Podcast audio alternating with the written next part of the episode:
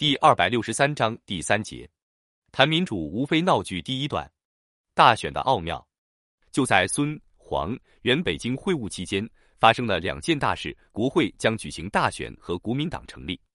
根据《中华民国临时约法》第五十三条，在本约法施行后，限十个月之内，由临时大总统召集国会。袁世凯就职临时大总统在之后，也急于要做由国会选出来的正式大总统。同时，中央与各省的大小政客也认为将来的国会是英雄用武之地，都急于要参加国会大选。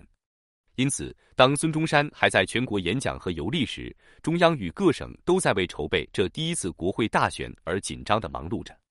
一九一二年八月二十七日，临时参议院制定的《中华民国国会组织法》由袁大总统公布。规定国会分上下两院，参议院和众议院。二十二行省每省各十名参议员，蒙古、西藏、青海特别地区分别是二十七名、十名、三名，另由中央学会专家学者工会组织选出八名，各地华侨选出六名。各省参议员由该省的省参议员依法选举。另外还有专法规定选举方式，按法定名额，仿美国制度。参议员共有二百七十四人，六年一任，两年一选，以保持其新陈代谢。至于众议员的名额，则依各地区人口多寡定之，每八十万人口选众议员一人，三年一选。全国共有众议员五百九十六人，由此算来，参众两院合计共有议员八百四十一人。当时媒体戏称为“八百罗汉”。其实，准备参加国会选举的人员构成十分复杂。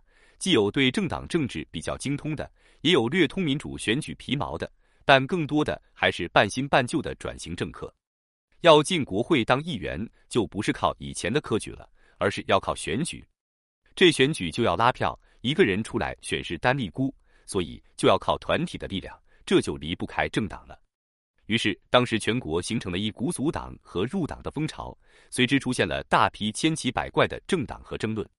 就在国会将要大选和政党风潮的大背景下，国民党应运而生了。一般称孙中山是国民党的创始人，实际上在国民党成立中出力最多、贡献最大的是宋教仁。宋教仁精通民主政治，对政党内阁情有独钟，中华民国临时约法就是出自他之手。宋原本在唐绍仪内阁中担任农林总长，唐内阁倒台。他随即辞职，并坚持同盟会各国务员应全行退职。当陆征祥阻隔时，宋更是力主为同盟会会员加入内阁者籍，开除党籍。当各省在为国会选举紧锣密鼓的准备时，征得孙中山同意后，宋教仁已经决定将同盟会改造成一个新的政党。在改造过程中，同盟会对各个大小政党加以合并，以增加力量。由于小党党魁想选上一个议员十分易事，所以他们也有向大党靠拢的渴望。不过，宋教仁十分看重合作政党的实力，他的目光落在统一共和党、国民共进会、国民工党、共和实进会这几个较大的小党上。例如，统一共和党，他的党魁是蔡锷合作过临时参议院议长的吴景莲等人。一九一二年八月二十五日，孙中山到北京的第二天。同盟会宣布与统一共和党、国民共进会、国民工党、共和实进会合并，成立国民党。国民党成立大会在北京湖广会馆举行，孙中山亲自出席，发表了组织新党的演说，并以一千一百三十票之绝大多数当选为理事长。孙中山立辞不就，国民党中央乃决定由宋教仁代理。国民党成立之后，在临时参议院中占了六十五席，成为第一大党。于是，宋教仁成为当时中国第一大政党之实际党魁。国民党成立之后，招兵买马，黄兴甚至试图请袁世凯加入国民党。在黄兴眼里，各色各样的人都可以入党，只要你入党，你就是革命同志。对黄兴的邀约，袁世凯婉拒了，却趁机让接任陆征祥的国务总理赵秉钧加入了国民党，然后宣称政党内阁已经建立。为对抗国民党在议会中的多数席位。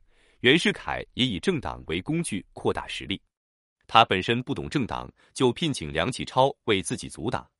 梁组建的这个党名曰民主党，以君主立宪派为基础，将共和保进党、共和促进党、国民新政社及一部分统一共和党合并。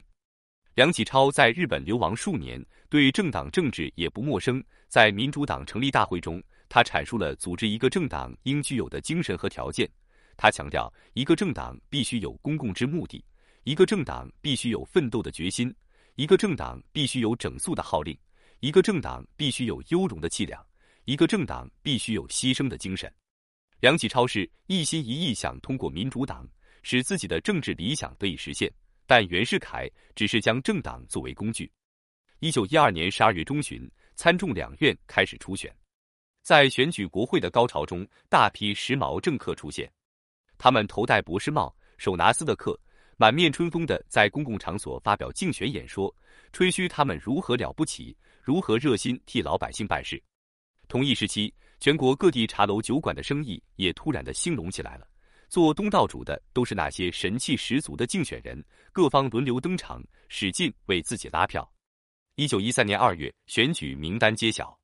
在这次选举中，国民党大获全胜，在参众两院两院中占有绝对多数席位。宋孝仁在这次选战中大放异彩，风头一时无两。中华民国首届国会席位分布如下。众议院国民党二百六十九议席，共和党幺二零议席，统一党十八议席，民主党十六议席，跨党者一百四十七议席，无党派二十六议席。参议院国民党一百二十三议席，共和党五十五议席，统一党六议席，民主党八议席，跨党者三十八议席，无党派四十四议席。照上面数字，国民党在参众两院八百七十议席中共占了三百九十二席。共和、民主、统一三党加起来在两院中也只二百二十三席，不及国民党席位的三分之二。也就是说，国民党有绝对票数可以影响参众两院。在此之前，宋孝仁口口声声要按照临时约法组织清一色的国民党政党内阁，这一来，国民党内阁呼之欲出了。